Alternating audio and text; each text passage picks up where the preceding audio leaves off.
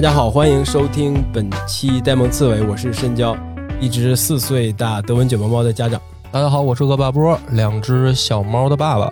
哎，今天这是我们呆萌刺猬开了一个新的系列节目哈，其实也是期待已久了，对对，这是早就听深交 要邀请的嘉宾，对，来来回回好几次，刚好赶上了这个疫情，始终没有合作上。是对，我们就是请到这个一家宠物医疗服务连锁品牌叫萌兽医馆，我们跟他一起合作做了一个系列节目，叫做《宠物诊疗室》。因为大家也都知道，这个中国的这个宠物的保有量越来越多了，是吧？尤其是以猫狗为主的这个，可能数量已经突破了一亿只。那相应的呢，就是人吃五谷杂粮，狗也吃啊，所以就是出现一些情况，肯定是不可避免的。对，那到底怎么办？遇到生病怎么办？那请来了两位专业的医生。对对对，这个我们节目就终于正经起来了。对对对，今天我们请到了两位哈，蒙兽医馆的两位医生，一位是邵帅医生和董宇阳医生，两位哈，跟我们聊一聊跟宠物。打疫苗相关的一个话题，今天是第一次哈，第一次，所以两位医生跟大家打个招呼吧，大家打个招呼。呃，Hello，大家好，我是蒙兽医馆大望路店的董院长。哎，大家好，我是蒙兽医馆北花园店的邵院长，很高兴认识大家。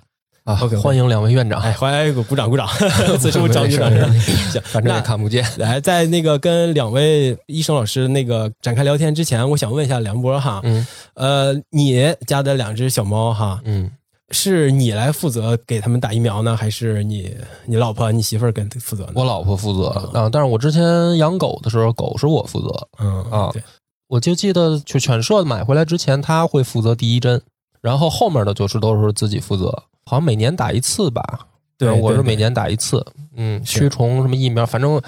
每年就送过去，让医院的人看看 该该怎么弄怎么弄吧，差不多都是这样。对，大部分可能家长都是这个到医院每年来一次，医生说怎么办咱就怎么办，对吧？其实我都不太看那个都打过什么疫苗什么的，对。然后医生也不问我，好像基本上就是他翻翻本儿，然后看看说哦就该怎么着怎么着，然后反正我就负责交钱去呗。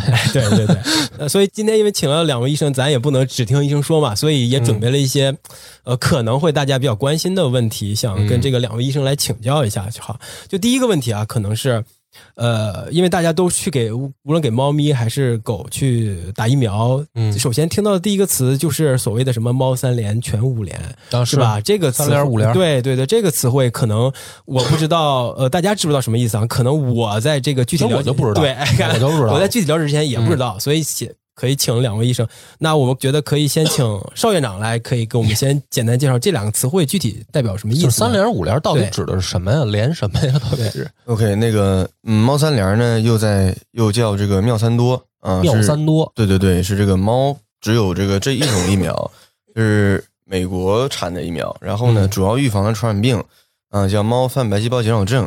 和猫慢点慢点，我们都不专业，都跟不上。猫泛白细胞什么？猫泛白细胞减少症，嗯，白细胞减少症。对，疱疹病毒，疱疹病毒，猫的杯状病毒，主要是这三种。对，猫的泛白细胞减少症又叫猫瘟病毒，猫瘟哦，这个这知道了。对对对，主要是预防这三种疾病。嗯，然后呢，打疫苗的话，一般像小猫啊，幼猫的话，一般需要连续打三针。连续打三针，对对对，每针的话间隔二十一天。哦，啊，对，在打完第三针的二十一天之后，啊，可以进行抗体检测。嗯，如果说合格的话，那就每年打加强针就可以了。哦，加强针也是妙三多啊，对，咱们预防都是一样的，只不过说这个抗体会随着时间的推移，一点点在猫咪的身上去减退，跟人一样，是不是？对对对，所以说这疫苗是需要打加强针的，可以理解为这个人打的疫苗是相同的道理。这样，那犬呢？犬呢？那个犬五联具体是五，那就是狗还是比猫多了两个不同的预防的东西。嗯，狗的话，其实最好来说的话，其实是犬的八联儿。八联儿，对对对，八联儿疫苗其实它预防的是比较全面的，主要预防传染病，像犬瘟病毒、犬瘟，对细小啊，嗯，还有犬的冠状病毒以及副流感和腺病毒，嗯，还有钩端棱腺体黄疸出血型，一般是预防这几种疾病。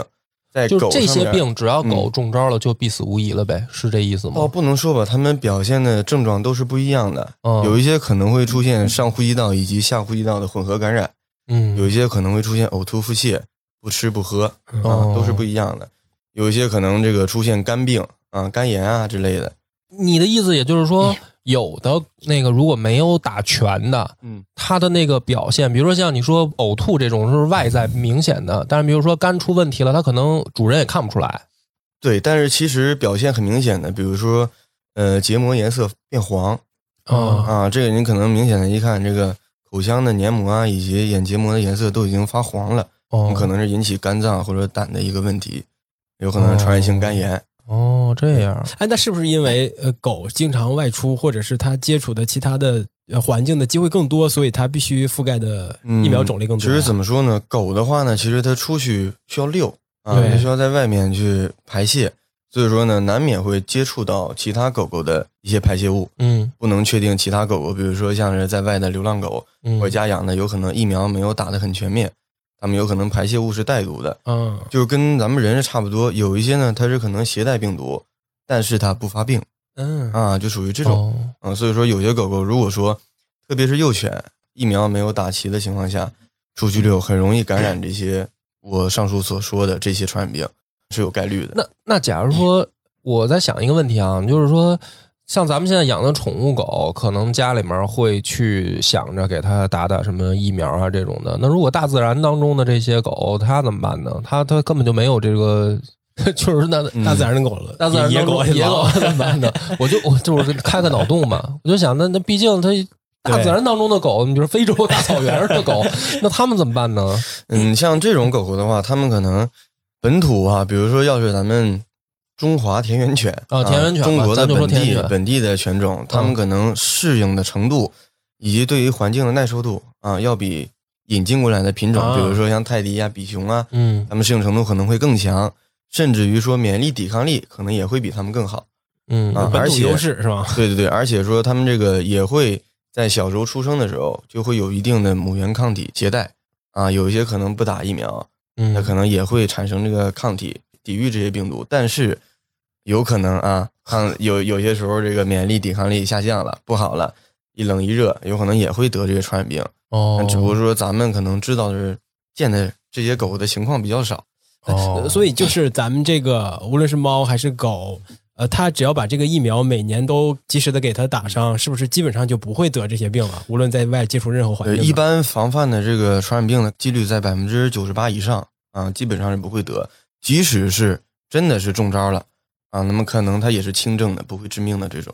只要是按时打了疫苗，抗体是合格的，一般不会有太大问题。嗯，哎，那就我们想问一下这个，呃，把这个话筒交给董医生哈，就是，哎，那我们打疫苗之前。有没有些什么注意事项呢？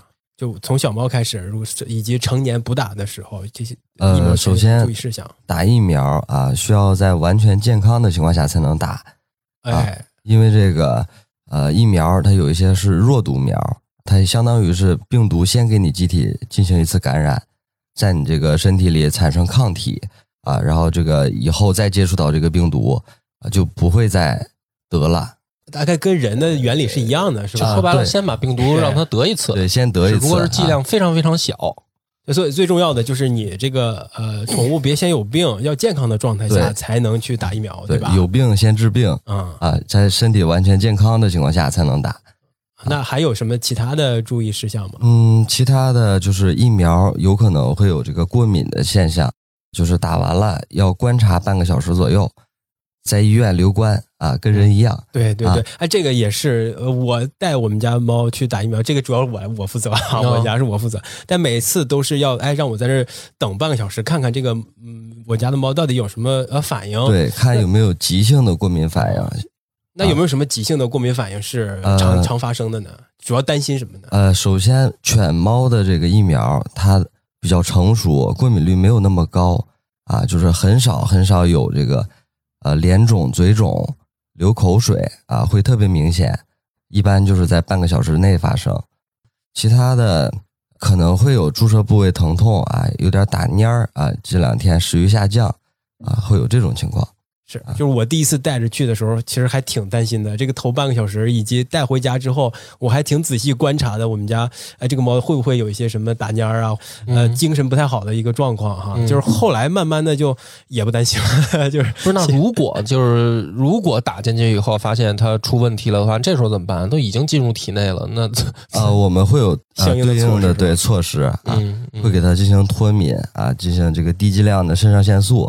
哦，来脱敏啊，一般都会缓解啊。哎，那这个病毒，我觉得，因为咱们最近闹得也挺凶嘛，就是这个新冠病毒。这个病毒它应该也是随着时代的发展，的比如说变种啊，或者什么新的病毒出现呀。那像猫猫狗狗，好像这么多年了，反正二十多年了吧。我养打知道这东西的时候，好像就是他们这些病毒，或者说疫苗啊。好像也没什么发展，比如说，比如过十年可能又新加一种什么的，这是为什么？呃，就是主流的病毒还是这几种啊啊，其实也有发展，对，就是说也有新的冒出来。主要的疫苗也就是这几种，其他也是有很多疾病，但是就是不是主流的疫苗哦啊。那会不会比如说，比如说送到你们医院，然后就是发现，哎，这是一种新型病毒什么的，这这有没有可能？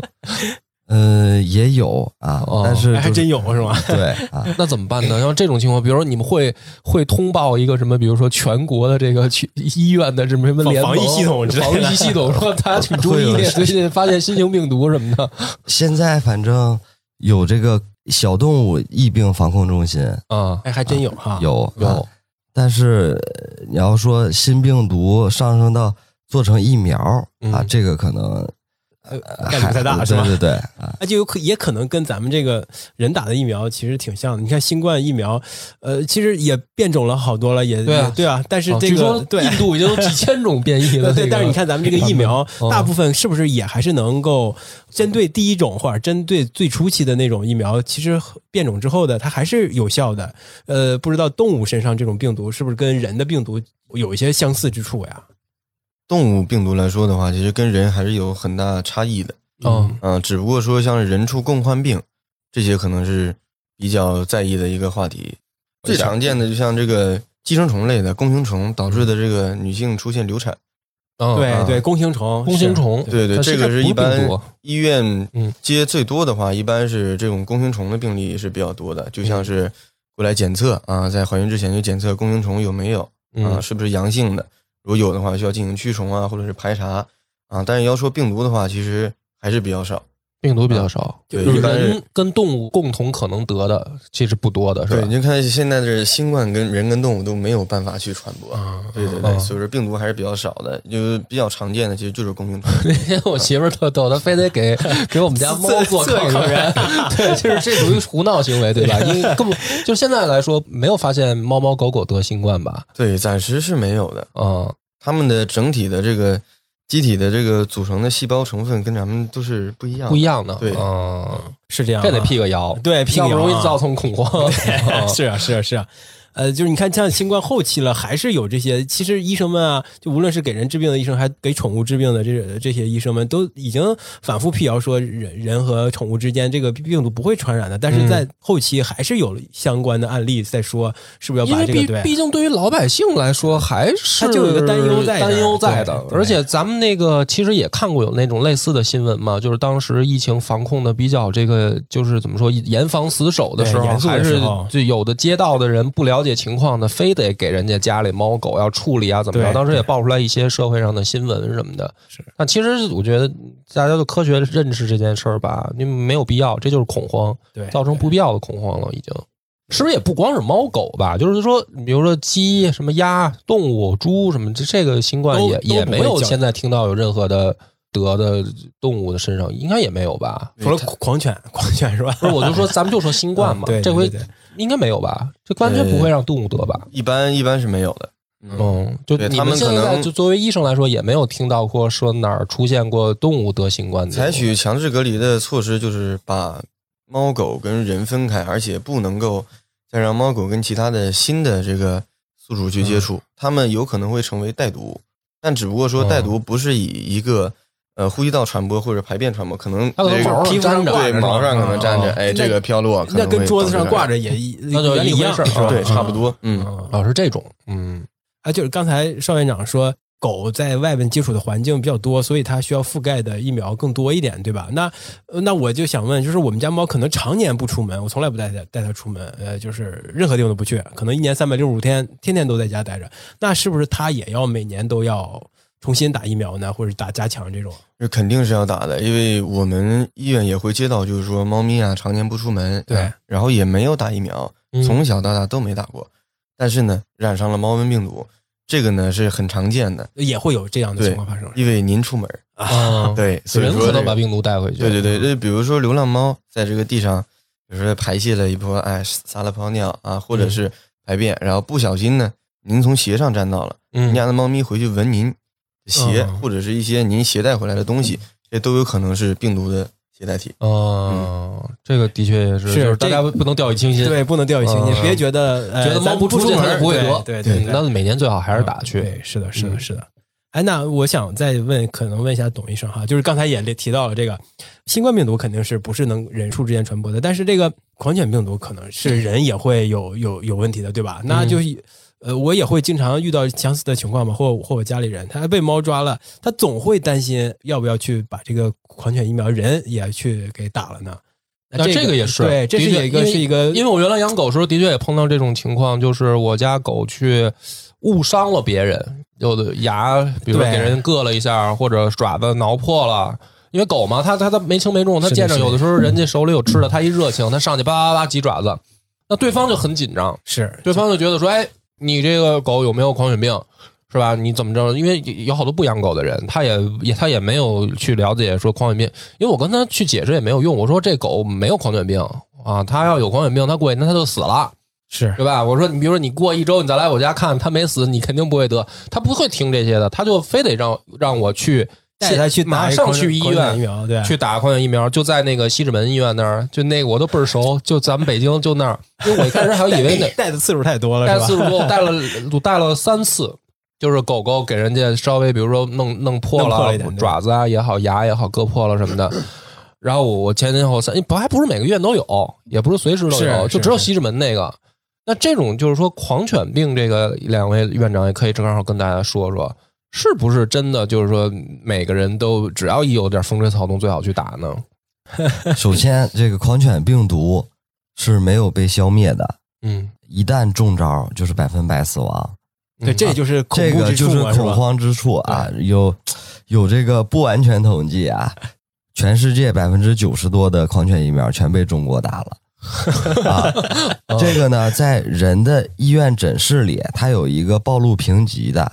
嗯啊，你接触你养宠物就算一级暴露，嗯啊，你破皮儿了，比如算算二级，嗯，你只要是流血了，你就一定要打了啊。医生还会建议你打这个破伤风，打一这个蛋白在这个伤口周围啊。但是呢，我们从业者肯定都打过，但是可能没有那么勤啊。就比如说，不是说破皮儿了被咬了就马上又要重新打，嗯。但是打都是打过的，所以你相对于普通的我们这个普通养养宠物的或者是不养宠物的人来说，所以医生们对这个狂犬病毒的恐惧是没有那么的强烈吗？是因为什么呢？就像你说的百分之百的中招率啊。呃，但是其实没有那么多的狂犬病毒啊，还有一个就是，呃，十日观察法其实是没问题的。啊，就是说一周后看狗狗死没死这个事儿是对，是符合科学的依据的，是吧？啊，就是如果它这只狗是有狂犬病毒的话，它基本上活不过十天。对啊，并且咱们家养的宠物一般来说都已经长时间陪伴很久了，嗯啊，也不是说流浪狗啊。如果说是在野外被流浪狗抓伤咬伤了，还是建议去打的啊。就被自己家的狗或者是邻居家的狗。嗯，我觉着可能意义没有那么大，但就是像你说的，呃，这种暴露级别已经在了，就就你只要养，就是你已经暴露在这个病毒下面了。如果有的话，你肯定就是会会出现问题，对，否则就不需要特别恐慌，对吧？那像人打的这个狂犬疫苗，也是每年都应该去打吗？人不是，人是，比如说，比如说我养狗，嗯，那么我其实比如说我就打过一次，这一次是不是就管用？还是说其实最好每年也去？它不是说一个呃预防的疫苗啊，它是被咬伤了紧急打的一个疫苗啊，不是说每年需要按时间打哦啊。但是咱们呃评级就是你只要养了，就有可能感染狂犬病毒，但是几率很小哦。所所以这个所以这个 这个疫苗就是就是咬了以后再打的东西。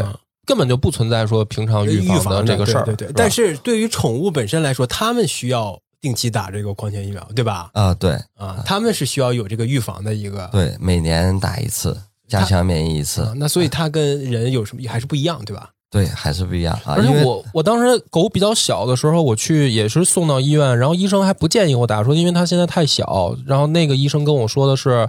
打狂犬疫苗的话，最好是等它大一点，不然说会对狗的脑子产生一些影响，这是真的吗？对，因为狂犬病毒它就是一个让人丧失理智的病毒，对，攻击中枢神经的嗯病毒。所以就是说，这个狗狗的话，一般多少岁才建议开始去打？狗狗一般是三月龄以上哦就可以了啊，也是要看这个体型，建议是三公斤以上也。哦，呃，体型三公斤以上，对，不要我那会儿都已经一岁多了，那医生建议我再等等，那是不是可能我当时那狗不够 看着小是吧？看着小是吧？小狗，小小小柴犬嘛，小柴犬哦，一岁的小柴犬，然后医生说你再等再等等，让我。哎，是那宠物医院是不能够给人打狂犬疫苗的吧？对对对，这个不是一个体制，不是一个体质。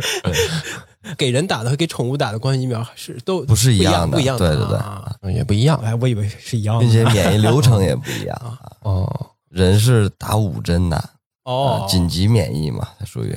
是我记得有一次，呃，我我就是之前从来没打过这个狂犬疫苗嘛，呃，就被猫抓伤了之后，还想着，呃，也是有点担忧和这个恐惧在嘛，所以就去打。但是打到第三针还是第二针的时候，我已经不耐烦了，就是后面那几针也没打。这也是一个像他这种情况是属于白打呢，还是怎么办？是属于白打，就白打是吧？就前面几针就相当于没用。对我呢，后来啊，就是如果被咬伤比较严重啊，也会去打。他是第一天打完了，然后第三天打，在一周打，我一般就会打三针。如果说没事儿，我就不打了啊啊哦！对，就刚才你您提到那叫什么十日观察法，具体是指什么意思？就是通俗来说，十天之后这个狗还在，它就没有狂犬病毒啊啊！如果它有狂犬病毒，它肯定会发病。所以就看这个这个这个宠物或这个动物，它十天之内有没有发作这个狂犬病。对，如果没发作，所以我这疫苗打到位了，想打两针就没问题了。没听过早年郭德纲有一相声吗？说被狗咬了。然后说，哎，没事儿，没事儿。说那个有十日观察法，然后说你回去问问那个 那个那个人，他们家狗还在不在？然后郭德纲那相声就逗说，那就问问吧。回去说那狗还在吗？说死了，死的可惨了。那人一听特害怕，然后马上去打狂犬疫苗。然后过了一周什么的，把所有针都打完了。然后那个想应该没事了，然后回去说那个 我看看那狗死成什么样吧。然后说，哎呀，让大卡车压死的 可惨了。哎，这个老段子了，老段子，对对对，嗯，十日观察法。那我当时我就听这相声，我才知道有这么个事儿的啊。就我我是第一次听说这个，也也算是一个给大家减少恐慌的这么一个小提示吧，对吧？其实确实是会让人感觉很害怕，因为这个百分之百死亡率确实挺吓人的呀，是吧？是啊。对，呃，刚才我看那个邵院长也提到说，呃，给猫打疫苗，它就是所谓的妙三多，是吗？对对对我记得前一段时间是去年吧，是不是还因为疫情的原因，有过一段时间的这个药短缺，是吧？对，确实还带来了一些焦虑嘛。是有好多主人就到处去找这个疫苗去打，嗯，而且这个妙三多的单价也提高了。将近一到两倍啊，更多的可能两到三倍。嗯嗯，对，所以说这个，因为毕竟是进口的疫苗，只是在中国呢，它没有说代工厂。嗯，在近期，硕腾才给出信息说会有代工厂出现，可能也要到明年啊。所以说这个疫苗的话来说，呃，目前来说可能是不太缺了。但是在疫情那那会儿，因为美美国的疫情导致这疫苗进口方面可能是出了问题，没有办法及时到大陆。对，所以这就涉及一个问题嘛，就是你说一年做一次加强嘛，对吧？这个疫苗，那我这个晚两个月、早两个月，是不是影响没那么大呀？没必要，是不是？就是因为这个疫苗短缺，我特慌，哎，说我今天打不上，是不是要出问题，要不行了呀？是吧？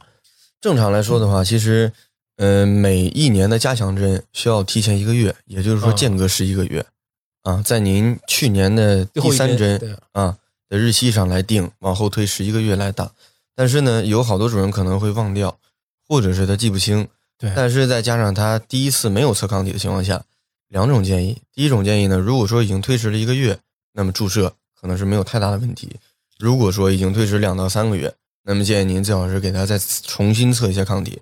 如果抗体的确是在一个比较低的水平，啊，可能还需要补打一到两针，就不止一针了。哦，啊，对，是需要根据抗体水平来定的。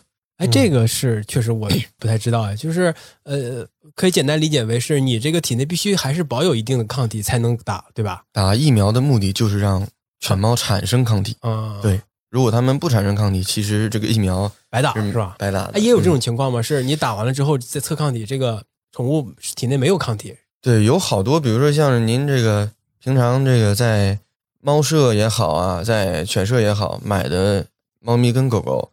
他们可能接种的时间太短了，年龄太小了，嗯，所以说呢，就导致这个有母源抗体干扰之后，第一针、第二针的抗体甚至就没有产生，直接被干扰掉了。就是他可能唯一一针抗体产生的，就是去医院打的那一针，嗯，但是这是不够的，所以说他就可能会出现一个打疫苗没有产生抗体的情况。还有第二种情况就是，有一些猫咪跟狗狗，它们天生的免疫力抵抗力就会有问题。那他们打完疫苗之后，可能会机体跟疫苗产生一个排异反应，它是不吸收、不变成抗体的。嗯，说他们的话，可能就是也是比较少啊，靠自身来来去抵抗一些病毒，自身的抗体和一些免疫力去抵抗病毒，可能不能够借助疫苗来一块儿去抵御。哦，这种情况这是比较少见，没有啊，对，特别少见的。哦，特别少见。您刚才提提到说，呃，在猫舍或者是犬舍，呃，是什么原因造成第一针、第二针没有抗体？有可能他们是在一个半月啊，或者就很小年龄的时候就对四十五天、四十二天的时候就已经开始接种第一针了。但正常来说的话，其实因为猫犬猫的免疫这个首免的这个时间大同小异，好多地方都会说什么哎，我们是四十五天打，我们两个月打。但其实正常来说的话，其实呃特别安全来讲，得到七十天往上，三个月，三个月对注射的时候是比较安全的，嗯，而且。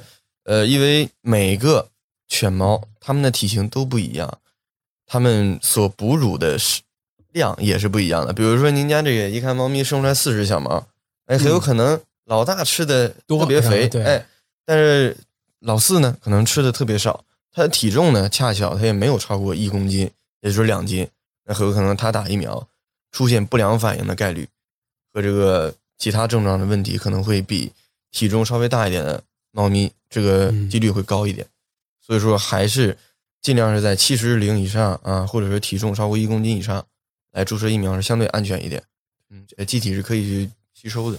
嗯，这确实是，可能就跟呃销售这种东西有关了吧？哈，就是另外一个另另外一个话题了。对，呃，我不知道梁博，你有过类似的一些心心理动态吗？就是担心自己家狗狗或者是猫咪打不上疫苗这种。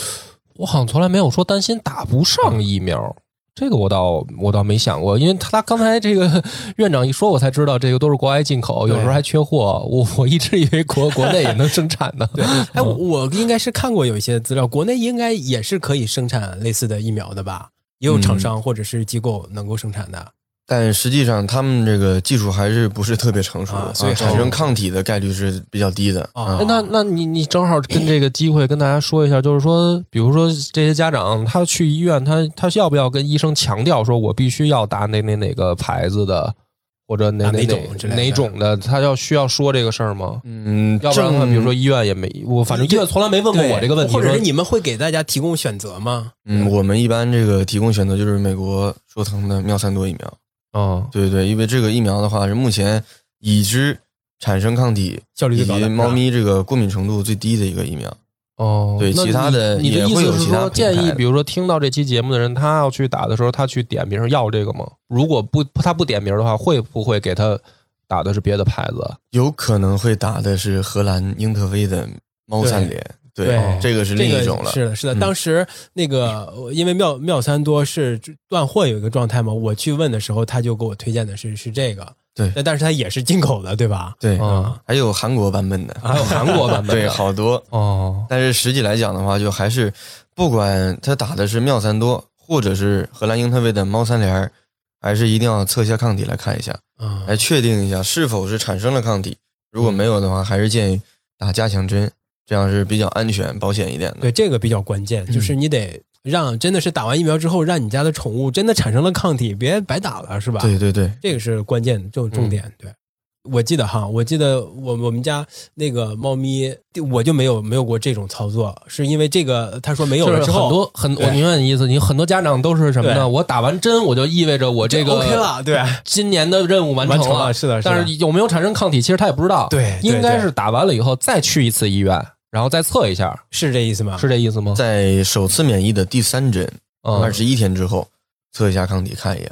嗯，然后加强免疫的时候就不用来测抗体了吗？还是对加强免疫的话，只要你按照时间打的，基本上就没有太大问题。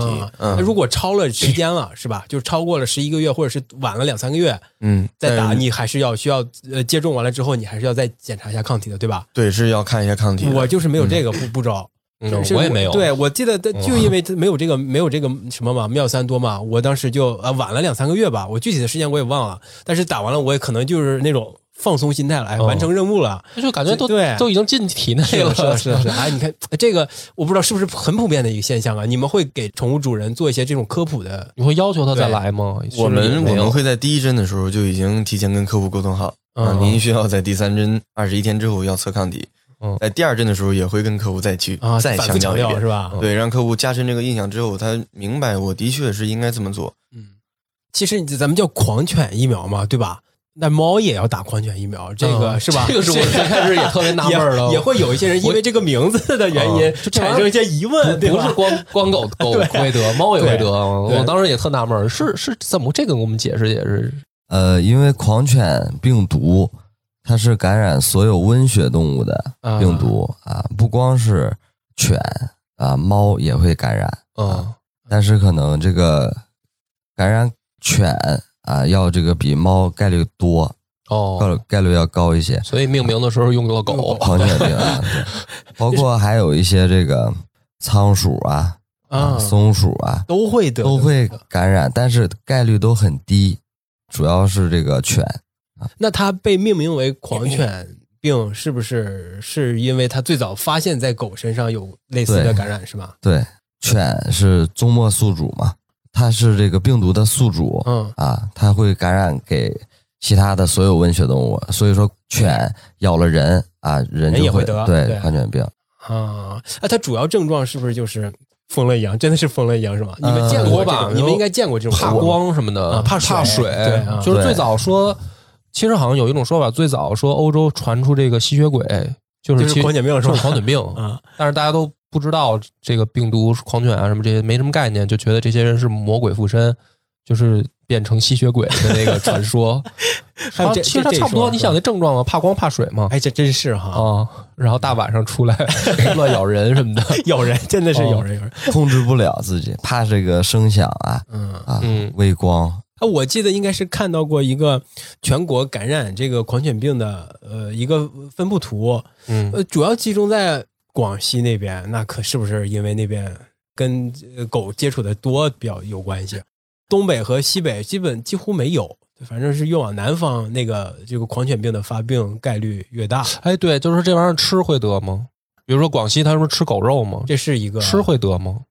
吃的话有可能，也是有可能，但是但是但是高温烹煮概概率不高，概率不高。对对对。啊，那那可能是在养殖的过程当中可能会出现一些问题吧？对，可能是养殖的问题了。对，嗯，那打疫苗，像刚才咱们也说，因为要要半个小时之内，其实是要观察一下它是不是有什么反应的，是吧？那其实可能家长们也会担心，我我打疫苗，毕竟疫苗也是一个活着的病毒，或者是那种灭活病毒，是吧？是的，它本身就是病毒，它也会造成一定的呃死亡率嘛？会有这个统计或者这个数字嘛？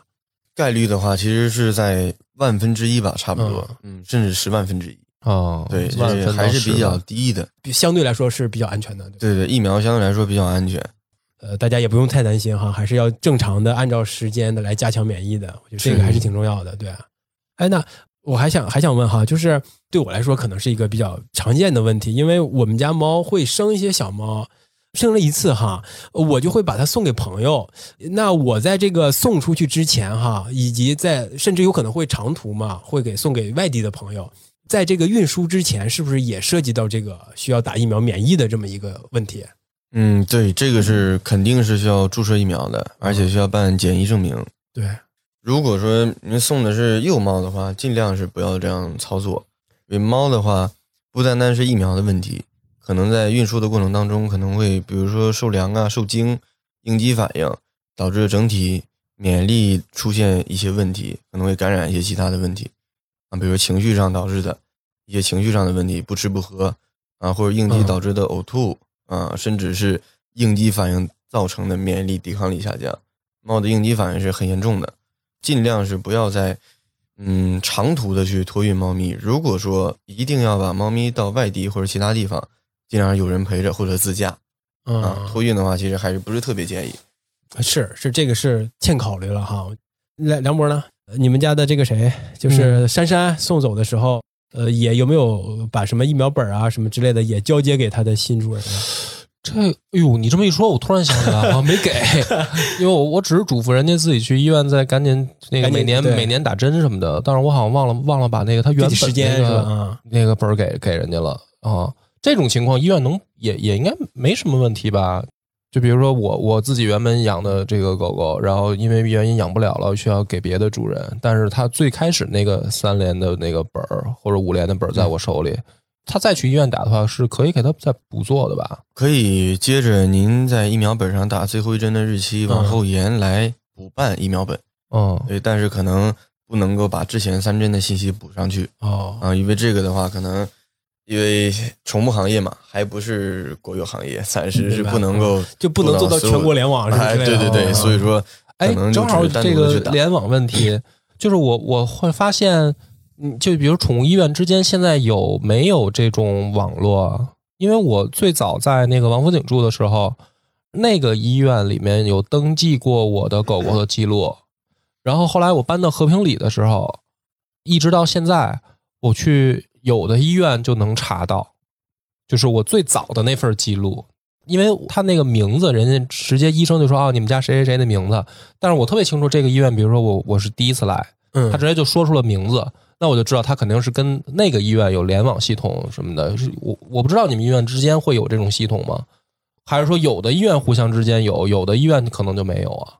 嗯，一般来说的话，我们我们医院来说，主要是。蒙兽医馆都会有宠物的信息。对，我的意思就因为我跨跨医院，跨医院。我的意思是因为我在搬家的时候，我是跨了连锁那个医院的。他们我发现互相之间竟然有，就是他一下就能叫出我宠物的名字。所以我在想的是不是你们有这么一个系统啊？这个暂时没有，就是有可能这家医院买了您的信息。哦，就跟快递信息一样，这个就是信息泄露了，是吧？对啊，然后还有一种可能呢，就是连锁医院。嗯，虽然他名字我看的不一样，但其实人家是连锁，有可能是有可能一家一家老板，不同的厂牌是吧？啊，呀，真有有这个可能的哈，确实也是因为因为我也分辨不出来它是不是连锁的，我只是感觉它名字好像不太一样嘛，也没准是连锁的。哦。你看，其实咱们现在刚才一直在聊这个是猫三连和犬五连八连这这个话题啊，那是不是就这两两种连是已经把犬和猫的所有一生要打的疫苗都给覆盖到了呢？它除了这之外，还要不要打一些什么其他的是必须的呀，或者什么的？或者比如说有这种父母，他这个我想打多打是吧，我就想 VIP 体验，我想这个豪华 Plus 版本有没有这种选择？就是我不不走常规的，我就要打，比如说我就打十八连的，有没有？暂暂时没有这么多，对对对，暂时没有这么多。所以疫苗就是这些，对，基本上这些就是比较安全的啊。你要说其他的，你要再接种一个什么什么样的抗体，这有单独的，也有单独的，对。但是反正你的意思也不见得安全的，还对，就就是因为接种量比较少，所以说他们计算出来的这个整体的这个不管是过敏概率啊，以及不良反应，可能也不是特别准确。就是说还是按照大家打的多的这种啊来打这个疫苗，明白了，比较安全一点，以安全为主嘛。对，哎，那就刚才像刚才梁梁博说的似的，是有没有这种呃这种家长真的是也是挺奇葩的哈？你们在接诊的这种来，主要是给这个宠物打疫苗的时候的这些客户们，有没有一些特别奇奇怪怪的一些家长提一些奇奇怪怪的要求？必须得打，你不给我打，说明你们医院这个品种不够齐全，就提这种要求。分享点可有趣的小故事，这个可能也有过。但是这种这种还是会少一点哈，就是就量还是比较少。就是他可能会要求我一定要去检测一个什么什么样的抗体，看他有没有啊。比如说这个猫咪呢，它已经打了狂犬疫苗了，它会在狂犬疫苗之前测一下它有没有狂犬的抗体，在打完之后再测一遍有没有狂犬的抗体啊。就是它只会测抗体，但是它去打一些刁钻的这种这种接种，比如说其他的一些疾病的这种。抗体的疫苗可能还是基本上是没有的啊，嗯，转诊中心接到的可能会 会会会复杂一点哈哈。哎，你的意思就是那个客户就是打之前测一下，打之后还要测一下，他这个啥目的呢？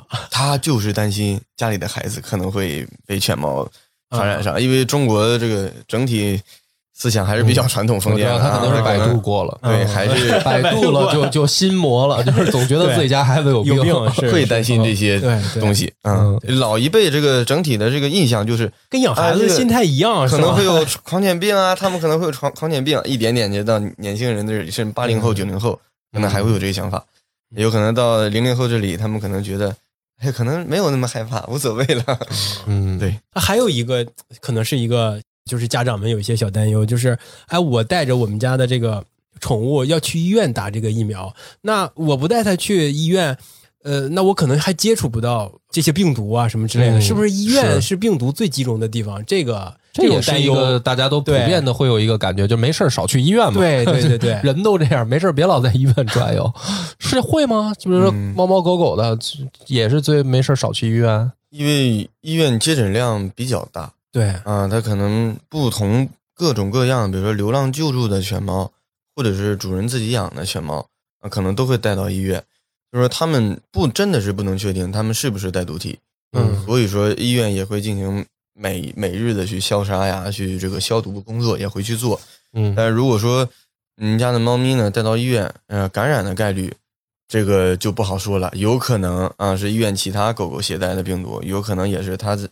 他自身的免疫力、抵抗力不好啊，去闻一些其他地方这个，比如说排泄物啊，这些可能也会有感染上。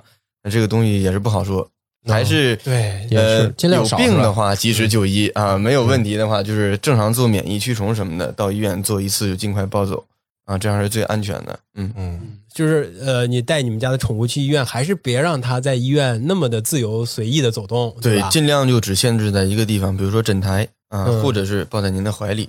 还是比较安全。如果说到地上走动的话，那这个风险可能高一点。对，其实其实我个人还是甚至会有有的时候会觉得，是不是医院因为天天做这种消毒和杀菌，是不是可能医院是比我们家还干净？我我某种程度上是有这种想法的。其实也不一定哈。那肯定不是，我觉得你肯定是想反了，想反 了，想反了。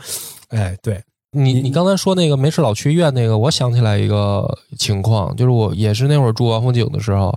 然后我会看到有一些大娘，嗯，她老喜欢带那个自己家的那个狗狗啊去做医院里面的那个美容，就那个宠物医院也有那个洗护的服务。然后他们那个大娘，我看好像有的那个，因为我有时候遛弯老会带遛狗走远点，我就会路过那个医院，就发现有的大娘确实你每周都能见到她在，她是带着宠物去做美容，什么洗澡啊，什么捡东西什么的。就其实这种就是应该要提醒的。如果说医院最好少去的话，就你没事儿你就别带着你宠物美容可以去宠物店做，也不一定非得去医院做。哎，所以就是宠物医院，我看应该是所有的几乎所有的医院都是常设这种其他的周边服务的，对吧？这个你们是有有有过这种考虑吗？会？首先，这个呃，来看病的和来体检的、免疫的啊这些。呃，是呃分类的啊，免疫有专门的免疫室，看病有专门的诊室，分区的。哎，对，尤其是如果说有传染病，就是我们首诊怀疑有传染病啊，或者说检查确诊了是有传染病史啊，并且他们也啊来看病的，也不是说在医院整体环境里来回溜达啊，他可能主要是还在这个诊室诊台这个区域，这个区域是完全能够消毒干净的哦啊。这个我觉着啊，没事儿少去医院啊，这是大原则是吗？对，这个嗯，如果觉着是医院病毒有很多，这个我觉得可以放心啊。对，也也可能就是因为我们宠物医生也会养很多宠物啊，院内也会有很多这个健康的宠物啊。如果说因为这个来看病的就能导致全体感染，那就没法干了，是是 是吧？对对，这个应该算是一个算是常识的事事情嘛，对吧？它不一定比家里干净，但它也不会比家里病毒多，是吧？就就毕竟每天有人打扫，是的，是的每天有人消毒，消毒肯定是要做到第一位的。嗯嗯，那顺便给我们说说这个消毒，比如说在家里面应该注意的这个事项嘛？比如说我们应该在家里应该怎么消毒呢？就只要喷喷酒精什么的就可以吗？还是有什么其他的，比如说像医院的这种推荐的操作方式？呃，可以用这个酒精，嗯啊，可以用宠物专用的消毒液。嗯，它是有这个宠物专用的，然后最好是比如说把地板全部喷一遍吗？还是怎么讲？最好就是擦地啊啊，就稀释了以后擦一遍，晾干了。比如说我比较懒嘛，比如我可不可以把这个比如说消毒液灌到我们家那种就是比如说扫地机器人里，那样行吗？那管用吗？也管用，也可以是吧？对，也管用。哎，那这个就可以，但是方便了，方便多了。可能有一些扫地机器人它需要用专用的消毒液。哦啊，有什么推荐的牌子吗？医院用的是哪个牌子？你们自己勾兑的，你们用的哪个牌子？像像我们诊台用的是一种宠物专用的消毒液，叫做这个牌子要说，说说就听的就是这个，没问题，说就叫这个杜邦卫可，杜邦卫可，对，也是一个老牌子了。那我是那种蓝，冲完了是粉色那个，粉色的。对那我家里用这个，用的用那个，那还不错。这个就灌到扫地机器人里就可以是吗？就撒地的，就看你家扫地机器人了，撒地的？嗯，行，是。杜邦胃可，我回去我这个我我也甩给你买，对我淘宝一个，嗯，那个其实还挺便宜的，是吗？对，不贵啊，但是最好就是去这个正规渠道开 啊，因为这个很多年了，也有很多假冒伪劣产品。哎呦，我这个真不知道啊，去线下实体店购买可能比较放心，也不贵，主要是。对对对对对，哎，宠物的这种病毒的传播，它主要是呃依靠的是什么渠道呢？就是粪便是不是最主要的一个渠道呢？排泄物，对，粪便、尿液、排泄物啊，有的可能是呃呼吸道的问题，飞沫也会有。那那是不是也会打喷嚏？就是对他们打喷嚏，但是一般来说，宠物的病毒是不会传染人的。嗯啊，主要是宠物啊，像及时呃进行免疫、年度免疫、首次免疫这些都打完疫苗了啊，就相对来说比较放心的。嗯，现在随着人们免疫意识的这个加强啊，传染病已经没有那么多了，不像之前可能买一条狗就是所谓的星期狗，全都有点这个问题。现在已经很少了，是这样，对对对。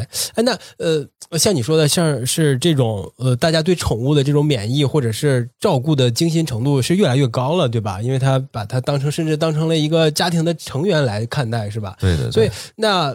你们是不是有过统计，或者是有过呃看到过有有些资料是这种宠物的疫苗的接种率还算是挺高的吧？起码一头一针是不是非常高啊？已经在一二线城市吧，接种率相当是相对来说是比较高的，基本上都会进行免疫。当然也会遇到类似于像我这种，但是可能不够精心，就是加强针的时候，有的时候会会漏了，或者是延期了什么之类的，就是不太不太精心的，也有这种情况哈。我觉得，但是手针，呃，就是你刚带回来、刚领到家里那一针，我觉得应该是大部分都会都会去接种的吧。城市里边可能大家意识还会稍微好一些，嗯，啊，估计农村肯定还是会差一些。对对对，哎，那那农村就是在常年在呃在外边那种养的猫咪和狗狗，是不是他们携带病毒的概概率和肯定是会更高的吧，即便是打了疫苗之后，嗯嗯，常年在外边养的肯定会携带病毒的概率会高的。其实农在农村或者是在老家的那有些呃，就是住院子的什么的，可能猫猫狗狗它都是在室外养的，会有会会遇会有这种情况，对吧？如果说您在室外养的时候，也因为村里嘛，你看小时候这个爷爷奶奶、姥姥姥爷家他们养的一小看门狗，叫旺财呀或者啥的，对他们可能根本就不拴链子啊，这狗狗可能就没事就跑出去了。那是啊。至于说它跟其他哪些狗接触，那就不知道了。其他的狗有没有，那咱们也是不清楚。所以说，这个间接性传播的概率是会高一点的。嗯，就没有说单独家养啊，您精心照顾这种。呵护有加的这种狗狗感染概率可能会比它要低一点，但是也不排除它们免疫力抵抗力的好啊，对吧？是吧？它也会有这种情况，它的免疫力受到了那个锤炼，是吧？也会变得更好一点，是吧？对对对，更皮实，是吧？跟养那个养孩子起来 名那感觉似的，是 是。行，是不是问的差不多了？差不多了，对。嗯，两位医生看有没有什么要补充跟大家的小知识点吗？你们想到的，想想科普给大家的一些我们的误区啊。就是日常的照顾动物的时候，跟免疫相关的一些呃遗漏的地方，你们有没有什么补充的？去正规医院按时免疫，嗯啊，尽量是按照这个医生建议的时间来进行免疫啊，不要这个比如说随意免疫，对啊，二十一天咱可能二十七天、二十五六天打，可能也不是很好，嗯，就是严格按照二十一天来进行免疫。好，行。今天有关于这个宠物疫苗和病毒的这个话题就到这儿。大家要是有什么我们没问到的，可以留言评论告诉我。我们向两位医生再次讨教，是吧？对，再去 问。对，可以问啊。对，行行。那我们今天这一期感谢，对，就到这了。特别感谢两位医生能够做客我们节目。OK，好，咱们下期再见，拜拜再见，再见，拜拜，拜拜。